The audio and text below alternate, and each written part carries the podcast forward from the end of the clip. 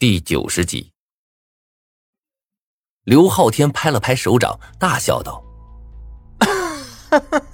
“好，你小子真牛啊！不跟之前那几个软蛋一样，这样玩起来才有成就感嘛。”闻言，一边跪着的杨宁脸色红的像是要滴出血来。说实话，我现在心里也很慌。看刘昊天这家伙的所作所为，他是怀了必杀我的决心。现在他之所以容忍我，只是想尽情的玩我罢了。不过，现在他是我们班的国王，下达的命令我们根本没办法反抗。到底要怎么样才能摆脱这个局面呢？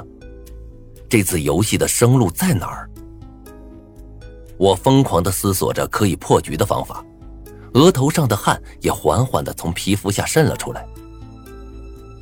刘昊天似乎对我的这副表情很是满意，看着我的目光满是嘲讽，如同一位国王在俯视着自己的臣民。这时，刘昊天呼的一巴掌甩到了我的脸上，打得我一个趔趄。这一巴掌打得很重，我的眼前顿时变成了没有信号的电视机。到处都是白茫茫的一片，半晌没有分清东西南北。这时，我的耳边传来一阵女生的惊呼，但是却没有人敢上前拦住刘昊天。待我回过神来，刘昊天笑着对我说：“怎么样，爽不爽啊？”我闷哼一声，没有说话，嘴角流出了一道血迹。王笑笑却在此刻忽然跑到我的面前，焦急地看着我，拿出了卫生纸给我擦净了嘴角。看到我受伤，王笑笑明显火了，转过头去对刘昊天怒吼道：“刘昊天，你打也打了，骂也骂了，现在应该够了吧？你别忘了，上次的 L O L 比赛中我们还是队友呢，要不是无名想出了法子，现在我们早就死了。”不提这事儿还好。一提这事儿，刘昊天有些恼羞成怒了。他指着我的鼻子破口大骂：“混蛋！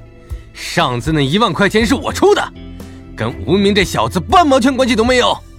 这一万块钱就已经把我们两个之间的关系了清了，我不欠无名什么。”闻言，王笑笑有些傻眼了。我在心里叹了口气，颇有些无可奈何。坑刘昊天钱这事儿，我虽然当时觉得很爽，但是也没认为是件多么光彩的事儿，所以啊，就没对王笑笑他们说。结果今天这么一搞，又被提出来了。这丫头啊，本来是想过来帮我打一张感情牌，不过却没想到，搬起石头砸了自己的脚，反而把我往坑里推了一把。刘昊天站在一旁，越想越气。忍不住扬起巴掌朝我脸上扇来，不过这一次，我却死死攥住了他的手，没有放开。被我抓住手后，刘昊天恼了，嚣张的看着我说道：“无名，这一巴掌你要是不让他落下去，我保证你会死得很惨。”张胖子此刻站不住了，匆匆走了过来，晃了晃我的胳膊，说道：“无名。”好汉不吃眼前亏呀，忍一时风平浪静，退一步海阔天空啊！见到张胖子都为他说话，刘昊天不由得意起来。对呀，无名，张胖子这人虽然蠢了点但多少还有点脑子。你乖乖让我打一顿，把我伺候舒服了，说不定啊，我会大发慈悲饶你一命。我冷笑道：“滚什么滚啊！”现在还装？你压根就没想让我活下去？哦，不对，不光是我，是整个班的人，你都想杀掉。我这话一出，班里的人顿时都慌了神。之前跪在地上的杨宁，眼神也变狰狞起来。眼看事情向不可预知的方向发展，刘昊天的瞳孔一缩。你怎么知道的？听他的语气，竟然是默认了。我寒声道：“你是把我当傻子，还是你把你自己当傻子？你这个国王身份只持续一天吧，到了明天，你的权利就消失了。而那个时候，被你狠狠欺负过的人，怎么可能会放过你？所以，最好的方法就是趁着你权力在手的时候，把全班的人都杀掉。这样，你自然就不必担心被报复了。刘昊天，你王八蛋！大家跟他拼了！同学们红着眼，义愤填膺的喊道。刘昊天怒吼一声：“谁敢上前走一步，我就让谁去死！谁敢动！”刘昊天这一嗓子，彻底把全班人都镇住了。大家面面相觑，谁也没敢再上前踏出一步。阴冷的看了我一眼，刘昊天癫狂的大笑。吴明，你很聪明，但是那又怎么样呢？你还是会死在我的手里。哼，放心吧，我不会把所有人都杀光的。班里的漂亮女生我都会留着，然后跟他们去开房。等你们这些碍眼的人都死掉后，我就是这个班真正的国王了。刘昊天的脸上写满了疯狂，这家伙是真的想这么做。看着他狰狞的面孔，我的心脏一阵抽搐。两个月前，刘昊天这家伙虽然很讨厌，但还不至于这么丧心病狂。究竟是这个国王游戏暴露了他的本性，还是在权力加深的那一刹那，彻底引爆了他的人性中的卑劣？看着我的脸色难看，刘昊天还以为我害怕了。他轻蔑的看了我一眼，对我笑道：“哼，你放心的去死吧。你死后，我会好好替你照顾王笑笑和张子涵的。毕竟他们两个人可都长得不错呀。”我叹了口气，怜悯的看了他一眼：“你丫想的还挺多。”你以为我敢跟你叫板，真的是一时间脑子发热吗？你的命令只要不说出来，恐怕就是无效的吧？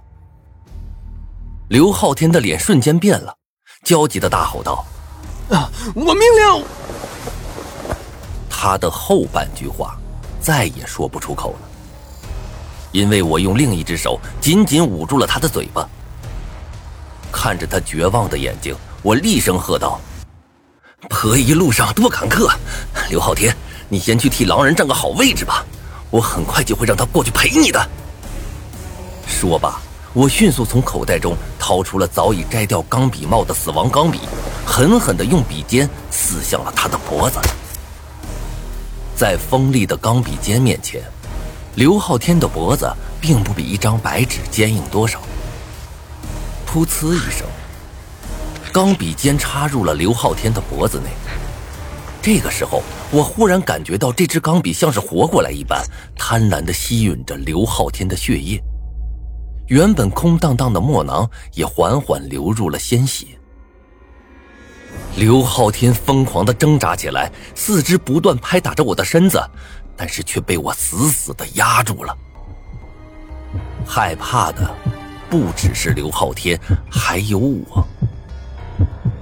看着插在刘昊天脖子里的钢笔，我的心里暗暗叫苦。这支钢笔的墨水只能用活人的血液来补充，但是我却没想到竟然会自己吸起了血。万一他把刘昊天的血液吸光了，那么我有道具的事实肯定会被发现，到时候就麻烦了。匹夫无罪，怀璧其罪。正当我想把钢笔拔出来的时候，像是听到了我的心声，又好像那支钢笔已经吸饱了。钢笔停止了吸血，也不再向墨囊中补充血液了。我松了一口气，若无其事的将钢笔拔了出来，塞进了口袋。躺在地上的刘昊天一脸扭曲，脸上还残留着不甘。同学们都愣愣的看着我，脸上满是不可思议的神情，有些不敢相信，刚才还耀武扬威的刘昊天，转眼间就被我杀了。我苦笑了一声，指着地上的尸体说道：“行了，他已经死了，大家安全了。”王笑笑一把扑到我的怀里，大声哭着：“胡明，我还以为你要死了。”瞎说什么呢？“好人不长命，祸害一千年”这句话没听过吗？我可是个小祸害啊！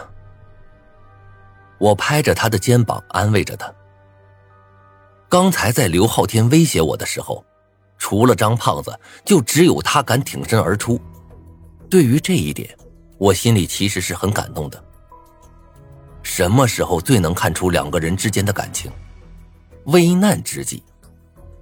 如果有一天，有一个女人肯为了你连自己的生命都不顾了，那么她一定是很爱很爱你。